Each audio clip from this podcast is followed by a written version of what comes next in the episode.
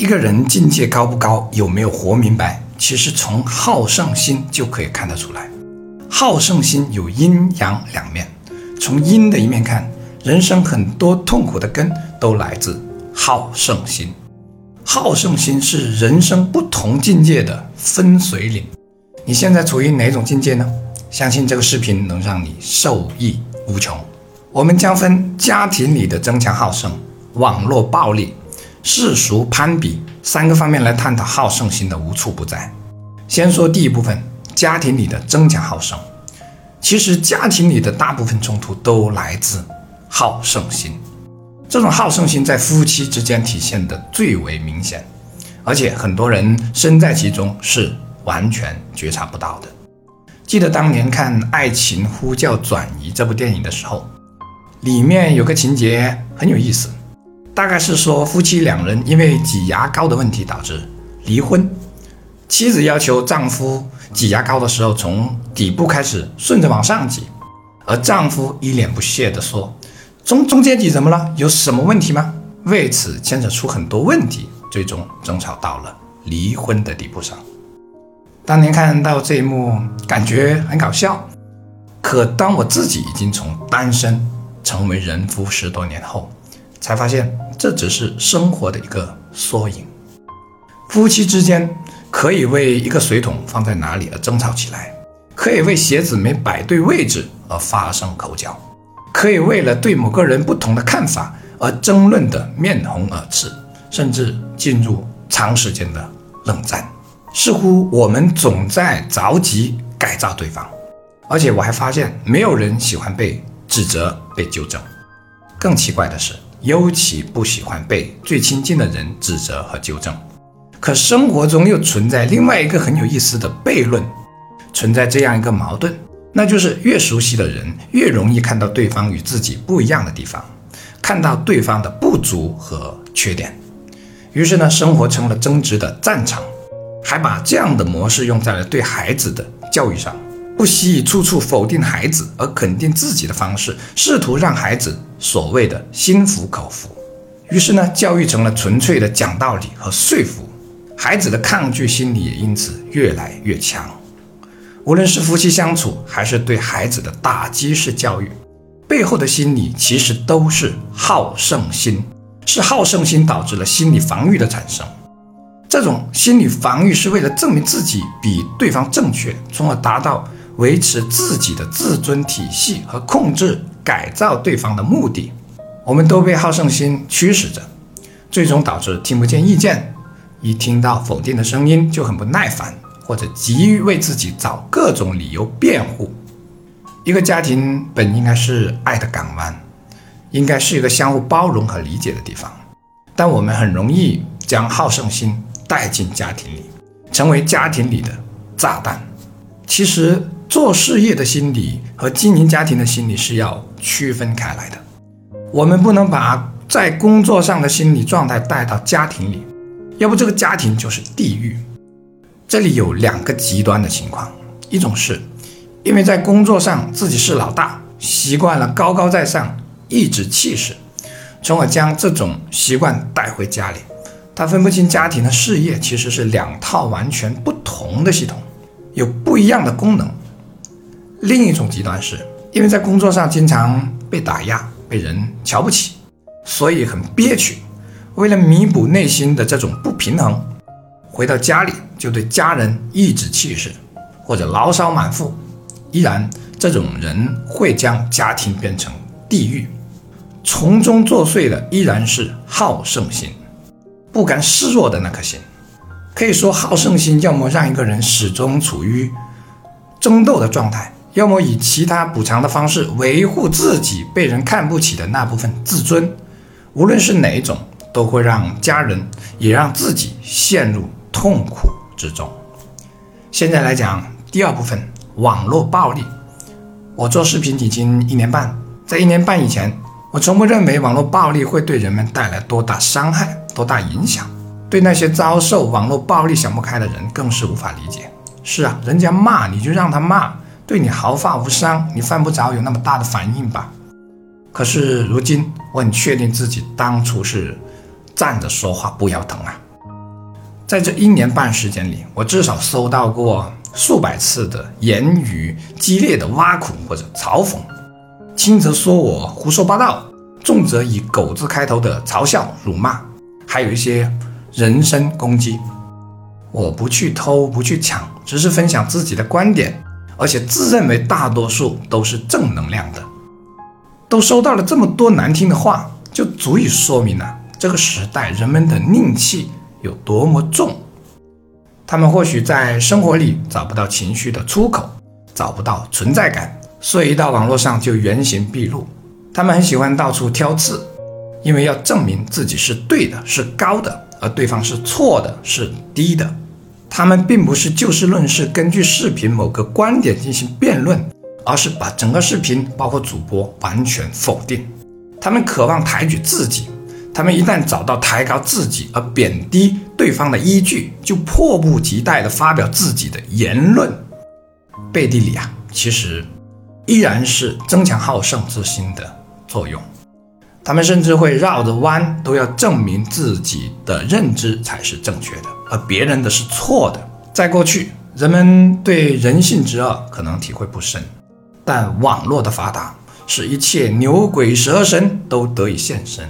更有意思的是，这些牛鬼蛇神并不觉得自己是什么牛鬼蛇神，甚至认为自己是义愤填膺的大好人，是正义之士。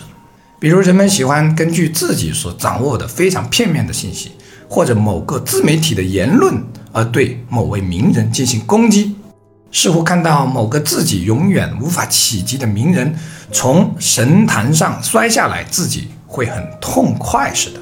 更有一些人从忠粉的角色倒戈相向，也加入了攻击的队伍，还不忘踩一脚。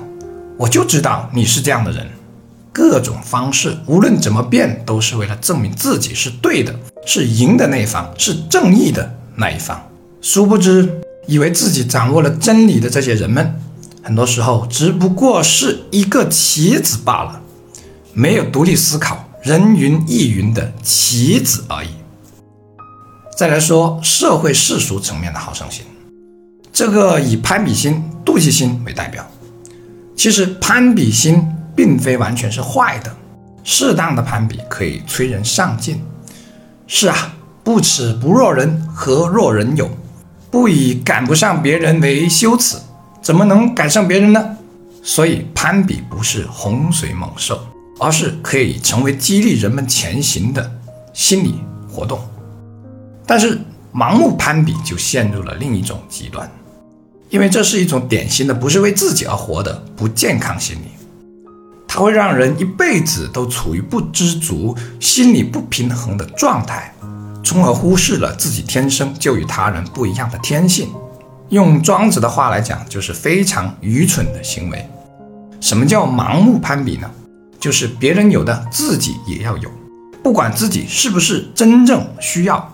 或者找各种理由来证明自己也需要，可真正的心理是为了达到别人有我也有的那种心理平衡状态，这样就一辈子活在别人的标准里，以别人的生活为终极参考。而更有毁灭性的就是妒忌心，妒忌心强起来，破坏性是极大的，甚至会让人不惜牺牲自己全部，也要把对方拉下来。但无论是妒忌心还是攀比心，都是因为基因里的争强好胜之心。这争强好胜之心的背后，其实是资源稀缺的心理在作祟。这种资源稀缺和人类祖先的生存环境有关。在漫长的原始时代，资源稀缺是最突出的特点，导致人们现在都会认为别人有而我没有是一种危及生存的信号。这是典型的零和思维，零和博弈是一种不是你输就是我赢，不是你死就是我活的思维模式。其实成功稀缺、物质稀缺是假象，不是真实的，那是基因发出的错误信号被放大了。这种错误信号虽然是为了保护我们，但已经不合时宜了。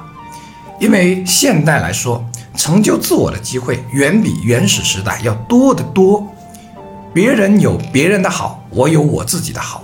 别人在某一些方面很擅长，但自己在另一些方面也不会太差。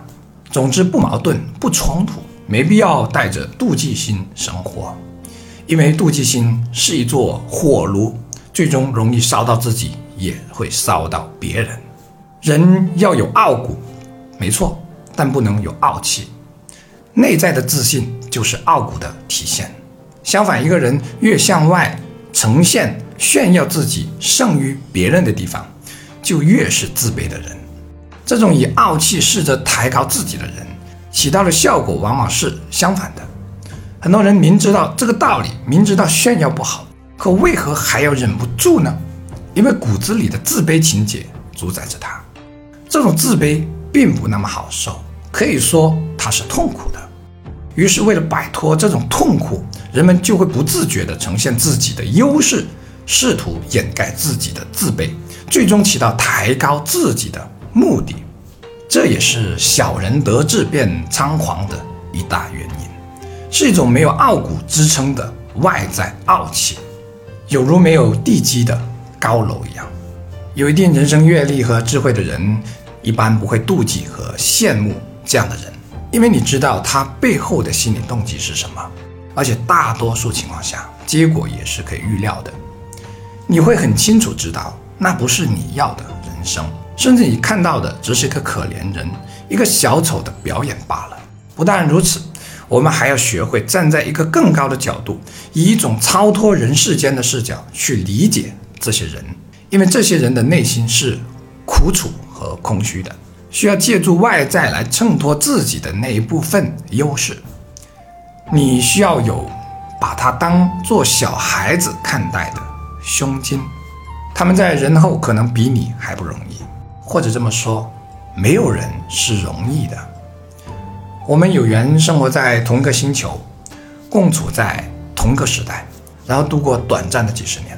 我们就像在风雨中一起坐在一片片落叶上，向大河大海飘荡而去的蚂蚁一样。我们没有必要因为其他蚂蚁所做的叶子大一些而心生妒忌，因为叶子。只是一时让我们身不由己的工具，不到最后，谁也不知道彼此会被水流带到什么地方。我们不必因为自己用陶碗而别人用金碗喝水而妒忌，因为我们喝的是水而不是碗。这就是虚像和实像的区别。一个人的境界高低，从他所执着的东西是虚是实就看得出来。好了，创作不易，既然看到这里，就顺便长按点赞或者为视频打赏，支持鼓励一下。我是谢明宇，你心灵上的邻居，下期见。